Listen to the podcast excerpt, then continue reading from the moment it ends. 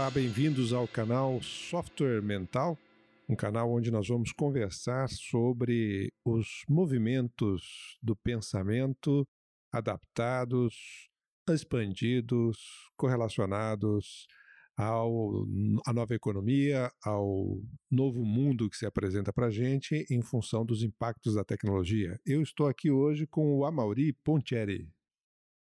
Exatamente, estamos aqui para conversar um pouco sobre mudanças de paradigmas, sobre é, o que leva a gente a estruturar nosso pensamento, algumas coisas que a gente normalmente não costuma pensar, mas que é pano de fundo para qualquer atividade que a gente for fazer, para qualquer condição que a gente for trabalhar, ou estudar, ou fazer qualquer outro tipo de atividade. E a nossa provocação aqui vai ser no sentido de ir realmente a fundo nas estruturas do pensamento e procurar estabelecer relações. É um, um aspecto interessante para a gente pensar nessa mudança de paradigma, né? É, a primeira questão que me surge é por que há necessidade de mudança de paradigma? Por que há necessidade de mudança do modelo mental? E, e isso acontece por vários fatores que é, a gente já vive, em parte, que são os impactos das tecnologias aceleradas na vida humana, mais do que isso no trabalho, e a gente sabe que as empresas hoje são as instituições mais hegemônicas da sociedade, ou seja, são aquelas que ditam o comportamento, as escolhas, o modo de vida da nossa sociedade, de modo geral. E eh, estamos numa fase de transição. E numa fase, uma fase de transição acelerada. Falar em mudança é besteira porque a gente sempre viveu mudança. O mundo vive em mudança desde a era dos dinossauros, antes disso.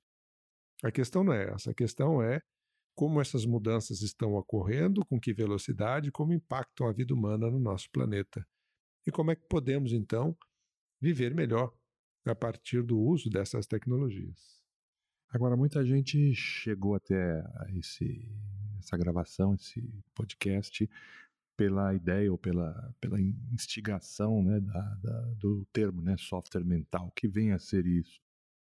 A gente pode fazer realmente a analogia que o próprio título já é, induz, que seria a analogia com o software que a gente está acostumado aí nos, nos equipamentos, né, no hardware de computação aí da informática.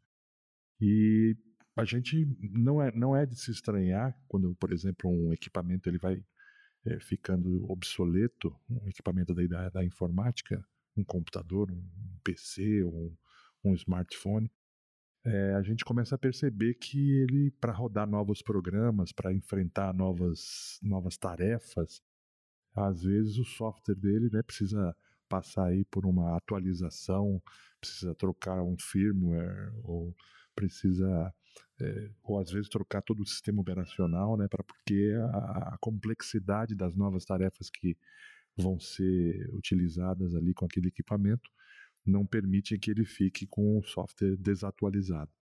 Agora, se isso é verdade, né, para um equipamento simples, aí, como um, um computador ou um mobile aí, né, um, um smartphone, que dirá o nosso cérebro e a realidade que a gente está imerso. Será que a gente também não precisa de uma atualização de vez em quando? Precisa trocar algum, algumas premissas com que a gente trabalha? Trocar um sistema operacional, até fazer uma troca mais. que aí seria a mudança de paradigma pessoal e, e empresarial e civilizatório. Tudo isso aí são as provocações que nós vamos fazer a partir de agora aqui com nossos com os nossos programas aqui, com as nossas gravações. É curioso a gente pensar que eh, nós, como seres humanos, eh, pensamos sempre a partir de algum sistema de referência. Qualquer que seja a cultura, qualquer que seja a religião, qualquer que seja a região do planeta, eh, o ser humano ele funciona, pensa por um sistema de referências. Esse sistema de referências é, é a teoria que a pessoa utiliza para se relacionar com o mundo, consigo mesmo, com os outros, com as suas atividades, com uh, os seus, seus próprios pensamentos. E isso que o Amaury está colocando é justamente essa necessidade de haver essa ampliação do sistema de referência. Cada vez que eu aprendo alguma coisa nova, eu estou expandindo meu sistema de referência. Cada vez que eu visito um novo país, ou uma nova cultura, ou uma nova ideia, eu estou expandindo o meu sistema de referência. A questão, então, fundamental que, que nos chega é se esse sistema de referência que eu utilizo hoje está caminhando em consonância com é, as mudanças que a gente vê trazidas aí, por exemplo, pelas tecnologias aceleradas. Então, o meu jeito de pensar, ele ainda está contemporâneo, a minha forma de entender o mundo, as relações, ela está contemporânea, eu estou conseguindo me adaptar ou até mesmo me antecipar a essas mudanças? Essa é uma questão interessante para a gente começar a pensar a importância dessa atualização do software mental que o Amaury bem colocou aí. Tem também a questão da pessoa sentir uma certa ansiedade difusa, né? E isso também é falado aí por diversos teóricos aí que se debruçam aí sobre a chamada economia da atenção, é, da pessoa não conseguir abarcar toda a complexidade da, da, da sociedade que ela está vivendo hoje e ela não sabe às vezes nem por onde começar, né? E uma primeira orientação aí é a pessoa observar que na verdade ninguém tá, esteve preparado para isso. Ninguém está preparado para essa era que a gente vive. Então é uma primeira um primeiro movimento para começar a retirar a ansiedade e começar a trabalhar de uma maneira mais produtiva. É, porque se você vai realmente querer abarcar tudo, não tem condições. É, hoje, hoje inclusive, existe um, um, uma sigla né, que é FOMO Fear of Missing Out o, o medo generalizado de que eu estou ficando para trás, o medo generalizado de que está acontecendo alguma coisa importante em algum lugar e eu não estou sabendo o que está acontecendo. E isso, essa sensação, esse medo, né, é, ele traz essa sensação de ansiedade com a, justamente em função de eu ter a impressão de que não estou conseguindo acompanhar o ritmo das mudanças, as tendências e as informações que surgem. Só que isso realmente é impossível hoje, né? É, Algumas pesquisas mostram que a quantidade de conteúdo, por exemplo, produzida em 2017, ela é maior do que o conteúdo produzido em toda a história da humanidade, incluindo 2016 para trás. Então, a, o crescimento exponencial dessa geração de conteúdo torna absolutamente impossível a qualquer ser humano acompanhar as novas informações que surgem em todos os cantos do planeta a cada minuto. Exatamente. E então o desafio é você é, tirar a ansiedade de um patamar que seja patológico e que esteja te atrapalhando e colocar ela num patamar que seja funcional. Ou seja, bom, eu vou, claro, não posso também desistir, né? Falar assim, não, agora já que eu não acompanho nada mesmo, vou jogar tudo pro alto. Vou virar um tatu. Vou virar um tatu, um ermitão, né? Vou... não, não é esse o caso, mas você pode na verdade, trabalhar as suas, os seus, o seu discernimento, você pode trabalhar a sua seletividade, você pode trabalhar como você vai alocar os seus recursos pessoais. E isso é muito discutido, por exemplo, no próprio universo empresarial. Né? É, é mais discutido. Só que isso tá, agora está chegando ao nível das pessoas também. Né? Precisa haver estratégia de desenvolvimento pessoal, estratégia de como você vai lidar com seus recursos, que são limitados, né? Como que você vai lidar com o seu tempo, como que você vai lidar com a sua atenção, como você vai lidar com o seu, seu dinheiro, como você vai lidar com o seu lazer, tudo isso você vai ser convidado a trabalhar em patamares é, bem mais equilibrados e se a pessoa não está investindo nessa condição, ela daqui a pouco vai aprofundar a condição de ansiedade dela, né? E vai gerar a chamada crise que pode ser uma crise também de crescimento ou pode ser uma crise de sofrimento. Aí vai depender de como que a pessoa, o contexto emocional, de como é que ela vai lidar com aquilo. É, então, uma, uma questão que nos surge nesse momento é justamente, ou a primeira grande questão é o que vai mudar e o que não vai mudar nos próximos anos. Então, por exemplo, se você se referir à tecnologia ou aos avanços da tecnologia, praticamente quase tudo vai mudar. No que diga respeito ao aspecto físico, por exemplo, é, tecnologias ligadas à biologia, tecnologias ligadas ao sistema financeiro, tecnologias ligadas ao sistema político, te tecnologias ligadas ao processo social. É, isso, todas elas, então, realmente trazem mudanças e mudanças no estilo de vida e, no, e na, na, na, realidade é, objetiva, vamos dizer assim. Entretanto, é, isso precisa ser conciliado com alguns aspectos é, humanos, típicos do ser humano, típicos da nossa é, característica como sapiens, né? em que certas coisas, por exemplo, é, elas continuam existindo há milênios. Então, as angústias humanas, as dificuldades de adaptação, é, as questões de relações interpessoais, a qualidade dessas relações interpessoais. Storytelling, né? Assim, a nossa vocação de, de contar e ouvir histórias. Né? Exatamente, e, e, e, que tanto nos atrai, né? Essa, essa, esse interesse, essa curiosidade, porque elas dizem respeito à, à essência da vida, que essa essência em si, ela não muda pelas novas tecnologias, né?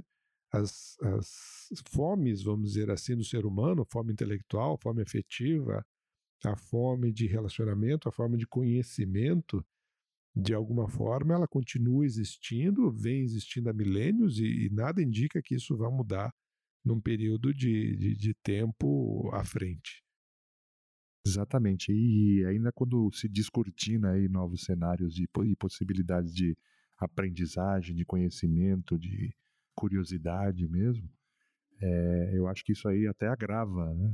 É, porque a pessoa, ela, a, nosso tempo de vida mesmo, não precisa nem então ir para trás. A gente, quando, há uns anos, algumas décadas atrás, é, tinham à disposição uma quantidade muito pequena de fontes de informação, que já era maior que o que havia antes, né? mas é, se você comparar com agora, você tem possibilidades de, de obtenção de conhecimento, de informação de todos os lados. Né? Isso aí acabou ficando uma marca da nossa sociedade. E você, se a pessoa se encanta com isso, ela quer aprender de tudo, ela quer conhecer as coisas, ela quer saber de novas é, fontes de informação, saber de novas culturas, de novos jeitos de fazer as mesmas coisas que já eram feitas há décadas, né? Então, tudo para tudo existe técnica, para tudo existe informação, para tudo existe descobertas novas a cada dia. E a pessoa ela pode então se encantar com isso e ficar realmente percebendo que nós vivemos aí numa era de, de conhecimento e isso aí só tende a, a crescer. Né? Então é esse é o, é o bonde, ou esse é o, o trem ou o trem bala né, que a gente pode pegar a partir de agora. Né? É, esse, esse conhecimento ele tem do, do, do, dois canais, né, ou duas vias, fundamentalmente. A primeira via é aquela que vem de fora para dentro, ou seja, a informação que chega até mim, que me faz pensar, que me faz refletir, que me faz criar novas associações de ideias, que me faz então expandir é, o meu nível de conhecimento sobre alguma coisa e com, os quais, com o qual inevitavelmente eu correlaciono com outros aspectos da vida, ou da minha vida, ou da vida das pessoas. E a segunda fonte é justamente aquela informação, então, que a partir dessa recepção e desse processamento eu, eu externalizo. É, como a gente sabe, ninguém pode dar o que não tem. Essa troca, então, ela se torna essencial, essa troca de informação de dentro para fora, de fora para dentro, é essencial para que justamente é, alguma coisa se modifique para melhor na nossa vida, no nosso sistema de vida, na, na, na, das relações que estabelecemos, a qualidade das relações que estabelecemos. E é precisamente aí, Luciano, que a gente pode fazer, né, chamar a atenção de quem está ouvindo para esse conceito de software mental que dá nome até ao projeto aqui. É, ao entrar essas, esses inputs todos, esses, esses estímulos todos de conhecimento e de informação, com a, a, pessoa, a maneira como a, a, pessoa vai processar isso e vai dar depois a devolutiva para o ambiente é determinado muito, principalmente pelo software mental que ela apresenta, né? Então, é, por exemplo, vamos dar um exemplo aqui para ajudar a pessoa a realmente ter essa auto-percepção. É, eu posso ter uma série de informações chegando que são conflitivas com a minha experiência anterior. E eu posso estar resistente a isso e fazer uma decodificação daquilo de tal maneira distorcendo o que chega para ratificar um comportamento meu que eu tenho arraigado, por exemplo. E aí eu não vou querer, não estou interessado, eu vou usar aquela informação para validar alguma coisa que eu não quero mudar, por exemplo. Perfeito. E aí devolvo falando, ó, tá vendo? Isso aqui que foi falado, que, que me foi dito, na verdade está ratificando. E a outra pessoa que está do lado fala, não, mas não tem nada a ver uma coisa com a outra. Pelo contrário, é, é conflitivo, é contraditório, mas a, a, o software da pessoa transformou de tal maneira, e aí entra o papel das emoções, que a gente vai falar muito aí né, nos próximos programas, é, que vai distorcer, ou vai dar o seu. Não é distorcer, pode não ser uma distorção, mas pode ser o dar o tom, né, fazer a, a modulação daquilo que foi é, recebido e devolve de uma outra forma completamente diferente. Né. É essa, essa, essa capacidade de absorver, de trabalhar essas, essas informações é, e, e ao mesmo tempo é, perceber o seu, a sua própria atuação e os resultados dessas ações, é que é um, é um X da questão importante para a gente pensar, né? É, e, que, e que nos traz essa noção, às vezes, de melhor adaptação ou pior adaptação a um determinado cenário, a um determinado contexto. A minha velocidade de trabalhar os inputs, de absorver esses inputs e de eu, então, externalizar uma, uma resposta é, dentro de um determinado contexto, seja no trabalho, seja na minha casa, seja na minha vida social, que ele faça de fato um, um, uma agregação de valor, um bem-estar, porque é, fundamentalmente o que nos, nos torna parte de alguma coisa é quando a gente consegue interagir positivamente com o meio que a gente está e a gente se sente bem fazendo isso e as pessoas também se sentem bem fazendo isso, né? Nós, nós, como pessoas é, ou como raça, vamos dizer assim, nós somos um bicho que vive em bando, nós somos um bicho social, nós somos um bicho que vive em grupo. Então eu não posso me isolar do grupo para que eu sinta bem e eu não consigo, é, ao mesmo tempo, é, viver apenas em função do grupo. Há que, há que haver uma interdependência entre o, aquilo que me gera bem-estar e aquilo que gera bem-estar do grupo.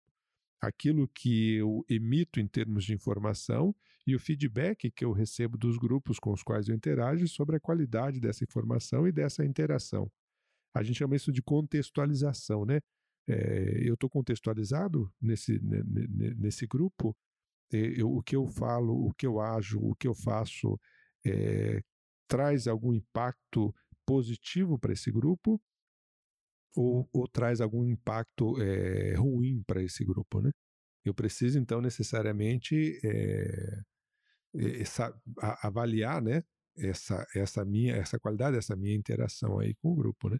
Um dos aspectos fundamentais, por exemplo, do próprio indivíduo, que a gente chama de autoconceito, o autoconceito, ele é uma resultante, o conceito que eu tenho de mim mesmo, ele é uma resultante entre aquilo que eu penso a meu respeito e os feedbacks que eu recebo por parte dos grupos com os quais eu interajo. Esse autoconceito, essa primeira noção que eu tenho de mim mesmo, ela é essencial, por exemplo, para que é, a, a, gente, para que o indivíduo possa desenvolver aquilo que a gente chama de autoestima, né? Autoestima é uma reação emocional ao conceito que eu faço de mim mesmo. O conceito que eu faço de mim mesmo é positivo, a minha autoestima tende a ser positiva. O, o, o, o conceito que eu tenho de mim mesmo não é positivo, a minha autoestima ela tende a não ser positiva. Ela tende a ter defasagens na qualidade da, da minha atuação. Então, esse autoconceito é a base dessa, dessa reação emocional, da autoestima, que, por sua vez, interfere diretamente com o nível de autoconfiança que eu tenho nos, nos grupos. E essa autoconfiança está relacionada ao meu bem-estar. Então, essa mudança de software mental, essa atualização desse software mental, ele é fundamental para que eu possa interagir de uma forma positiva e equilibrada dentro dos grupos e com isso eu, produzir, eu possa produzir resultados que de fato valham a pena. Né? Uma síntese que a gente poderia fazer, então, de um pouco do que nós estivemos falando aqui desde o início, é que esse mindset, ou esse software mental que nós nos referimos aqui como até como é, proposta desse trabalho todo, é o filtro interno que nós utilizamos para atuar no mundo que a gente vive, na sociedade que a gente vive, no, no, no tempo que a gente vive. Né? Então, e isso é resultado de uma de um desenvolvimento que é histórico, cultural e agora nós no processo da globalização vivemos aí até uma cultura é, globalizada também. É, tudo isso vai dar uma resultante em cada indivíduo é, e vai ter então uma condição seu, na sua forma de pensar, no Zeitgeist, que é o espírito do tempo. É, e nós vamos aqui discutir isso. Né? Você, é, nessa última parte aqui que a gente fez a provocação aí da questão das emoções, e você teve já falando do autoconceito e da autoestima, já entra num primeiro mindset que a gente gostaria de conversar aqui, que seria o mindset ou os mindsets, né? Porque a gente vai falar de um e vai utilizar o contraste para entender o outro. Os mindsets aí da escassez e da abundância. É, esse então que você já vinha começou a desenvolver aí já seria mais característico dessa discussão. E é uma primeira proposta que a gente gostaria de fazer também, né? Falar um pouco sobre o, o, primeiro mindset aqui, o, o número zero que a gente vai falar aqui, é justamente ou mindsettings, né, que a gente pode falar, é a transição de uma mentalidade voltada aí para a escassez, uma mentalidade linear que tem um, um componente histórico e cultural aí do passado bem forte e um novo mindset que é o mindset da abundância ou exponencial ou para o crescimento, que é o que nós estamos agora observando que está se pouco a pouco se instalando aí na nossa civilização. Né? É, aqui eu queria, eu queria trazer uma, uma ideia do, de um filósofo coreano chamado Byung-Chul Han, e ele faz um contraponto bastante interessante. Ele tem um, um livro chamado A Era do Cansaço, e, e, ele faz um contraponto muito interessante entre o que era esse, esse mundo linear, que é o mundo típico do século XX, vamos dizer assim, para esse mundo é, exponencial é, do século XXI. Então, é, no mundo linear, se a gente vai começar então a pegar um, o comecinho do século passado, 1900, 1900 e bolinhas, é, a gente vai ver lá, por exemplo, a aplicação dos princípios da administração científica nas empresas, onde cada indivíduo é, ele precisava ser especializado numa pequena parte, numa de um processo, ou seja, numa tarefa muito específica. O Taylorismo, o Fordismo. O Taylorismo, né? Fordismo, a, as, as sátiras do Chaplin sobre essas questões, inclusive, né, do, do mundo robotizado, onde é, toda a estrutura social se rendia a esse modelo da especialização como efetivamente o, o, o grande ganho de produtividade e de desenvolvimento das pessoas, das empresas, do mundo de modo geral. Então, eu, eu me especializava numa pequena parte. Nas escolas, então, o modelo seguia aquele processo, por exemplo, de repetir o conceito.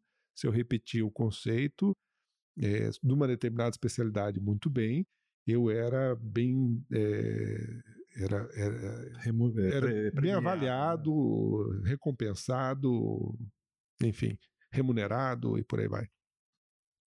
Então é, é, era um mundo onde o tempo ele ocorria de uma forma, é curioso a gente falar isso, mas é de uma forma diferente do que ocorre agora. Porque o tempo que ele é subjetivo, ele tinha uma escala mais ampla entre os fatos e entre as mudanças que eram trazidas a partir disso. E na hora que a gente fala do mundo exponencial, esse tempo que continua sendo subjetivo, porque é sempre, e você é, é, é o craque nessa, nessa temática, sempre que você fala do tempo subjetivo, você está falando de uma relação minha com alguma coisa. Então, o, o Bill Churran ele traz uma, uma primeira é, análise do século passado como a, o século da disciplina, onde, eu, onde repetir um conceito me tornava é, bem avaliado. E, e a, a, partir do momento que é, essas necessidades de mudança elas se aceleram, não dá mais para esperar que esse tempo se torne longo até que eu tenha toda a possibilidade de fazer uma atividade e repassar o próximo elo da cadeia produtiva para que eu consiga algum resultado. Há um encurtamento disso. Na hora que há um encurtamento disso, o indivíduo precisa começar a agir mais rápido. e ao agir mais rápido, ele precisa começar a pensar por si mesmo. Então, é, de um lado, a tecnologia provê meios para você agir, de outro lado, o tempo encurta para que você dê uma resposta qualitativa, e isso é, nos remete ao conceito de produtividade pautada no indivíduo. Antes a gente tinha a produtividade pautada na organização. Agora é a soma da, da produtividade dos indivíduos criando elos de sinergia, criando conexões entre eles e agindo com mais agilidade é que começa a produzir um resultado melhor. E isso tira dessa, dessa, desse modelo do século passado, que era assim: eu espero que alguém me diga o que eu preciso fazer, porque o processo está desenhado. Para um século XXI, onde assim, não, não, me diga você o que, que você vai fazer a partir de uma determinada necessidade. E aí cria-se no século XXI, então, a chamada era do desempenho. Na era da disciplina, alguém me dizia e eu fazia o que, é, o que era dito. Na era do desempenho, eu preciso pensar e encontrar uma solução por mim mesmo. E isso começa a colocar as pessoas em conflito.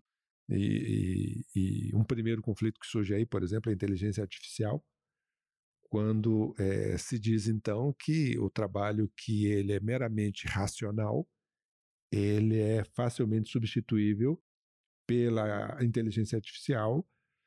E, e por quê? Porque ele é repetitivo.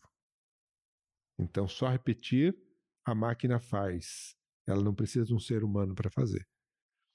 Ah, do ponto de vista da, da, do desempenho nesse novo cenário que se apresenta agora, nesse século XXI, cabe ao indivíduo fazer alguma diferença real.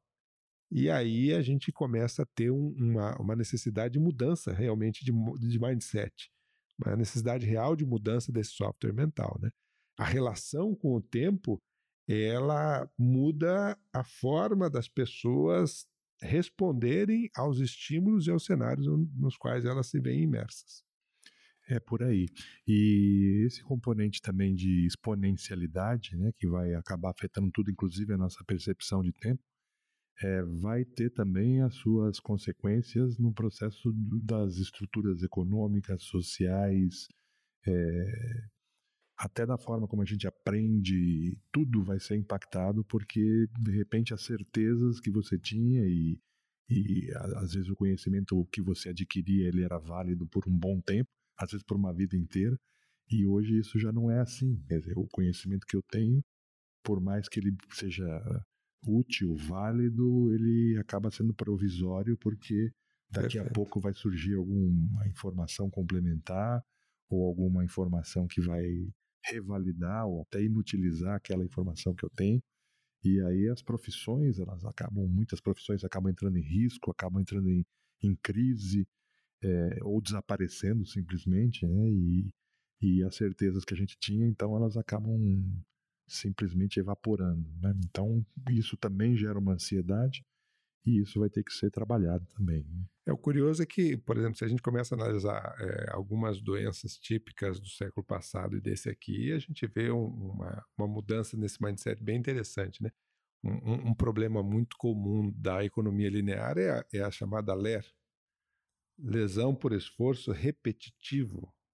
Ou seja, o camarada que ele faz toda vez a mesma coisa num determinado movimento mecânico e causa um desgaste é, físico, uma lesão física por um esforço repetitivo. E esse indivíduo hoje ele é substituído por uma máquina que vai fazer isso com maior eficiência, menos chance de erro e sem é, causar lesão humana, né? Em contrapartida, o indivíduo precisa ser mais criativo e, e, e, falar que o indivíduo precisa ser mais criativo não resolve o problema de ninguém. Porque o problema não é eu saber que eu preciso ser criativo, o problema é como eu faço isso. No que é que eu me agarro? Aonde que eu vou buscar algum tipo de forma de ser e de pensar que eu consiga, então, sair da caixa, como o povo diz? Que citar alguma coisa é fácil, me, me dá o caminho. Me diz como eu faço. Qual é o próximo passo para fazer isso? No que é que eu tenho que mexer? E aí, inevitavelmente, o indivíduo tem que olhar para dentro e tem que olhar como é que ele se relaciona como é que é com as coisas, como é que ele pensa as coisas, é, qual é a estrutura mental dele que favorece ele a ser mais criativo ou menos criativo. Ou seja, o indivíduo necessariamente nesse século do desempenho precisa olhar para si, precisa olhar para dentro, precisa olhar para o seu modelo mental e precisa estar disposto a mudar o modelo mental. Já não é mais alguém me dizendo o que eu preciso fazer. Eu realmente preciso é, reestruturar a minha forma de lidar com as coisas para eu me preparar para esse novo cenário. E isso traz um, uma, uma, uma mudança significativa. Né? O Jung falava que as pessoas fazem tudo que é possível para não olhar para si. Quanto mais elas conseguem se distrair com o externo, melhor. E a gente vai precisar, nesse novo século, começar a olhar para si, porque nada é mais intrapessoal do que o seu modelo mental. Né? Exatamente. É, eu estava falando aqui da questão da, das profissões aí, né? Algumas em crise, outras em risco, outras desaparecendo. E eu me lembro, é, fazendo um, um comparativo aí com o momento que a gente vive, onde nós estamos aí numa transição do modelo automotivo, é, onde tem as pessoas dirigindo os automóveis. Sim e, por exemplo, alguns de nós vai lembrar disso, né? Talvez os mais experientes. Mas eu, quando era criança, e eu ia no, onde, no, no, prédio onde meu pai trabalhava, lá no centro de São Paulo, é, o elevador que existia lá tinha um velhinho que era o ascensorista. ascensorista. Né? Então, alguns vão lembrar dessa figura, né? Hoje eu já não consigo imaginar que, que haja assessorista em algum lugar, mas não dá para afirmar com 100% de certeza. É, porém, é, eu lembro que ele até eu conhecia, tinha uma, uma, uma, relação, né? Eu chegava lá, ele já sabia que andar que eu ia e conversava comigo e como é que tinha sido na escola e tal, já conhecia. E agora hoje a gente consegue conceber alguém dirigindo um elevador, né? É. Já, já é uma coisa que ficou no passado ou na lembrança, na memória. E, e, nem por isso as pessoas vão ter medo de entrar no elevador, né? Quer dizer, hoje já não isso não faz mais sentido. Agora, por enquanto, as pessoas ainda têm medo e, e ainda existe uma necessidade de troca de software mental para poder entrar num carro que é auto é, conduzido, né? Uhum. E então essa é, nós estamos vivendo a, a extinção dos motoristas, como já aconteceu a extinção dos, dos ascensoristas de elevador. O que será que isso vai trazer, né, em termos de e, e, por outro lado, você, você precisa de uma, de uma uma confiança na tecnologia também, né? Então, nós estamos desenvolvendo aí uma relação cada vez mais de, de confiança, de dependência de as coisas elas vão começar a acontecer com um suporte muito maior de tecnologia para todo lado que a gente vai olhar, né? Isso também vai exigir uma, uma troca de software mental. É, o que, que isso vai implicar, em que isso vai implicar, a gente não sabe ainda direito. Tá? Nós estamos em plena, em plena revolução, em pleno movimento. Mas que vai ter algumas mudanças significativas, drásticas, isso já dá para prever. É, uma delas que me parece bastante é, clara dentro desse cenário é justamente é, esse olhar para dentro de si e olhar para a sua relação. Né? Eu, costumo, eu costumo dizer que a tecnologia ela aproxima as pessoas e, e, aproxima o contato e a, e, a, e a, percepção de si mesmo e do outro. Né? Se a gente pegar, por exemplo, a luz, a luz elétrica, é, de modo geral, é, antes da sua invenção, é, ao anoitecer, as pessoas começavam a se recolher para suas casas e dormir não tinha muito o que fazer em função justamente da, da extinção da luz, da ausência de luz. Com a luz elétrica, por exemplo, a gente tem uma extensão da, da vida das pessoas em termos de hora produtiva, de hora útil, de interação. É, você já não tem mais esse, esse, esse gap de convivência tão amplo. Reduziu-se o tempo, então, de recolhimento ou proporcionou é, numa, numa outra linha justamente essa, essa capacidade das pessoas conviverem por um, um, período de tempo muito mais amplo e muito mais longo. Se a gente pensar então, por exemplo, hoje em dia ninguém fica é, ansioso para chegar em casa e ligar a luz. É, isso está de tal forma introjetado na nossa forma de ser e de agir como sociedade que já ninguém mais liga ninguém percebe isso. A gente vai perceber muitos efeitos disso quando acaba a luz por alguma razão, é, por um, um raio, um transformador, e, qualquer isso coisa. Você tocou seja. um ponto importante que faz link aí com o que eu estava falando aqui da nossa dependência, né? Que está se acentuando, não tem como negar isso. Porque quando tem esses momentos de falta ou de ausência, a gente às vezes fica meio perdido, né? Dá uma, dá uma ansiedade muito grande.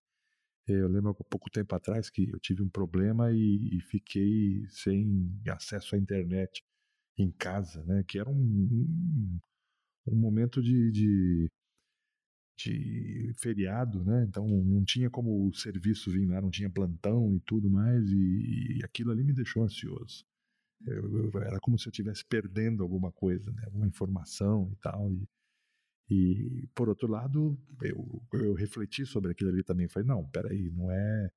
Não vai ser o, o fim dos dias, né? Não dá para eu ir fazer alguma outra atividade analógica consertar alguma coisa e tudo mais. Então, eu fiquei refletindo sobre aquilo e foi bastante interessante aquele momento, né? E depois, obviamente, lógico, a situação foi logo consertada, mas aquele primeiro momento você vem num ritmo, você gera um vácuo, né? Gera um vácuo e você aí que você percebe realmente, fala, poxa, eu tô completamente imerso no negócio. É isso aí. Então, é, hoje, por exemplo, se a gente vai, vai, vai dentro de um outro escopo, você tem alguma coisa, algum fato que acontece do outro lado do mundo e você praticamente instantaneamente tem acesso àquela informação. É, isso aproxima, né? Então, antes eu era acostumado a pensar no meu bairro, né, na, na, minha casa e nos vizinhos mais próximos, é, com a, o avanço da tecnologia, da, seja do rádio, seja da televisão, você começa a ter acesso a mais é, informações que às vezes ainda assim demoravam para chegar até você. E, e, hoje você tem isso tudo instantaneamente. Então eu consigo dar pitaco é, do que eu acho na situação da Síria, eu consigo dar pitaco no que eu acho sobre o Donald Trump, eu consigo dar pitaco sobre a Coreia do Norte, eu consigo dar pitaco sobre uh, o que eu acho lá na, na Rússia. O e, buraco na rua de cima. O buraco na rua de cima, é tudo. O quintal ficou muito pequeno. Né? E, e, e, ao mesmo tempo, é, por um lado, é, é um paradoxo, porque as pessoas então passam a viver isso no seu dia a dia e muitas vezes ainda vão para os seus empregos, para as suas atividades profissionais, e aí lá elas querem voltar para o século passado e fazer um, um trabalho que é repetitivo e, e, totalmente atemporal, entre aspas, nessa relação é, de, de, de, de dinamicidade do mundo que a gente vive hoje. Então a tecnologia ela, ela, ela traz uma proximidade maior e cada vez mais então ela, ela, ela, ela faz com que o indivíduo tenha que olhar para si tenha que pensar com um nível de autonomia maior, tenha que buscar experiências que ele possa expandir mais a sua visão de mundo e, a sua, e as suas necessidades, tem que saber se posicionar melhor nos diferentes contextos, é, precisa criar uma relação mais qualitativa com os outros e precisa ser mais criativo para buscar resolver os problemas com os quais ele lida. Então a gente vê uma série de, de, de efeitos é, dessas tecnologias que se aceleram e que fazem com que, na verdade, o lado humano se ressalte. O valor do, do humano se ressalte. Né? Eu, eu assisti uma palestra é, esse ano em São Paulo é, e, e, o palestrante, a, a pergunta para o palestrante que estava falando sobre inteligência artificial é qual é a, qual é a diferença, então, é, no que, que o humano se diferencia dentro desse cenário. Ele diz assim: ó, ele se diferencia pelo fato dele ser humano, pelas características que o tornam humano e que a máquina não consegue ter. A máquina faz uma tarefa definida, repetitiva, mas o, o, o que é o humano da história, isso a máquina não consegue dar. E é esse lado que, que, que, se ressalta, então, com essas mudanças de base tecnológica. Tem uma discussão muito interessante que é da a questão da, da exploração espacial. Né? É exatamente isso que você está colocando, que diz, e a, e a, discussão é justamente essa, é, nós temos condições hoje de mandar equipamentos, sondas e naves robotizadas e com inteligência artificial para vários locais aí do universo mais próximos, ou até tem projetos para mandar mais distantes mesmo.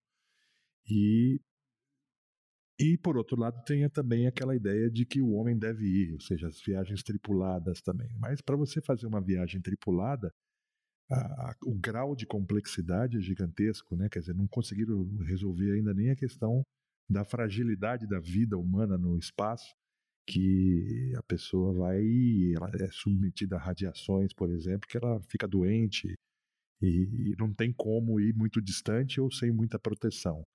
E aí fica aquela discussão: é, devemos fazer a conquista espacial, a exploração espacial, com só com as, as naves robotizadas, automatizadas e, e, com inteligência artificial, ou realmente precisa da, da, da presença humana nesses, nesses locais, nesses sítios aí?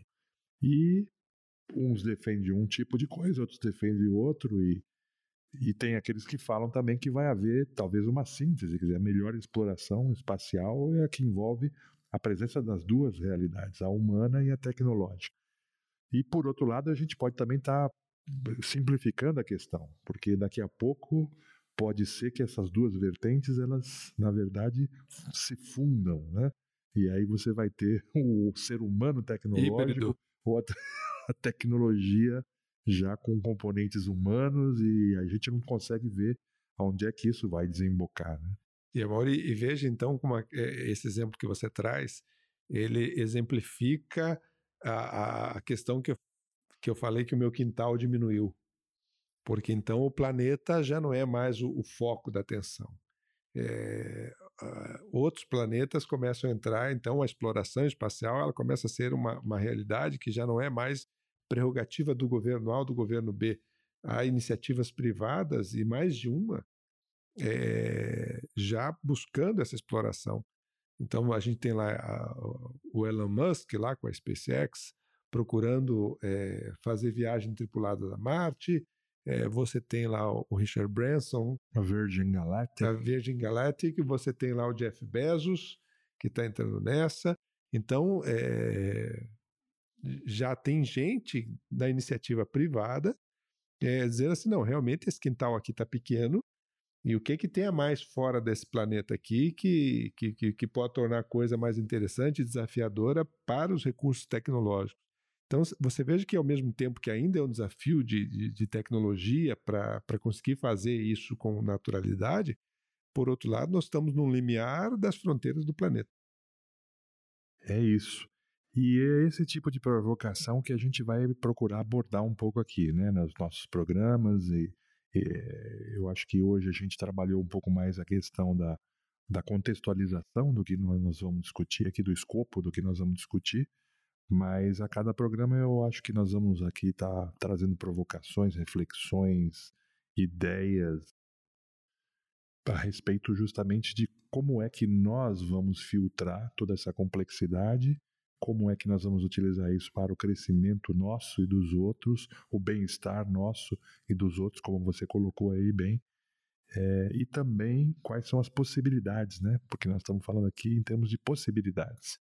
Se a gente não se prepara adequadamente, não expande a nossa mente, a nossa, nossa estrutura de pensamento para as realidades mais amplas que se apresentam, aí a gente provavelmente não vai aproveitar tudo que essa nova era está nos trazendo aí de potencialidades ou benefícios né, potenciais.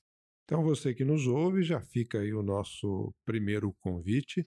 Venha é, bater um papo com a gente aqui, venha curtir com a gente aqui essa, essas nossas conversas sobre esse software mental, sobre essa mudança de software mental e que a gente possa de fato buscar é, entender formas diferentes da gente olhar o mundo é, e, e, ao mesmo tempo, interagir com esse mundo, é, considerando a sua contemporaneidade, considerando essas mudanças, impactos dessas mudanças, que, se bem trabalhadas, podem ser muito positivas para a nossa vida, para o nosso desenvolvimento, para o nosso bem-estar individual e coletivo.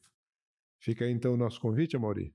Isso mesmo, né? Vamos sair nos encontrando e, e a ideia é sempre é procurar expandir um pouco a forma de pensar, a forma de, de, ver as coisas, a forma de reagir e de agir. É, nossa ideia aqui é fazer provocações, atuar como provocadores, como e estamos pensando juntos, né? E, e comparando estruturas mentais, comparando softwares mentais, paradigmas, maneiras diferentes de ver as coisas, né? Trabalhar com a criatividade ou um campo fértil para criatividade, para novas ideias. Tudo isso aqui vai estar no nosso menu, nosso cardápio aí né, nos próximos, próximos encontros. Um abraço a todos.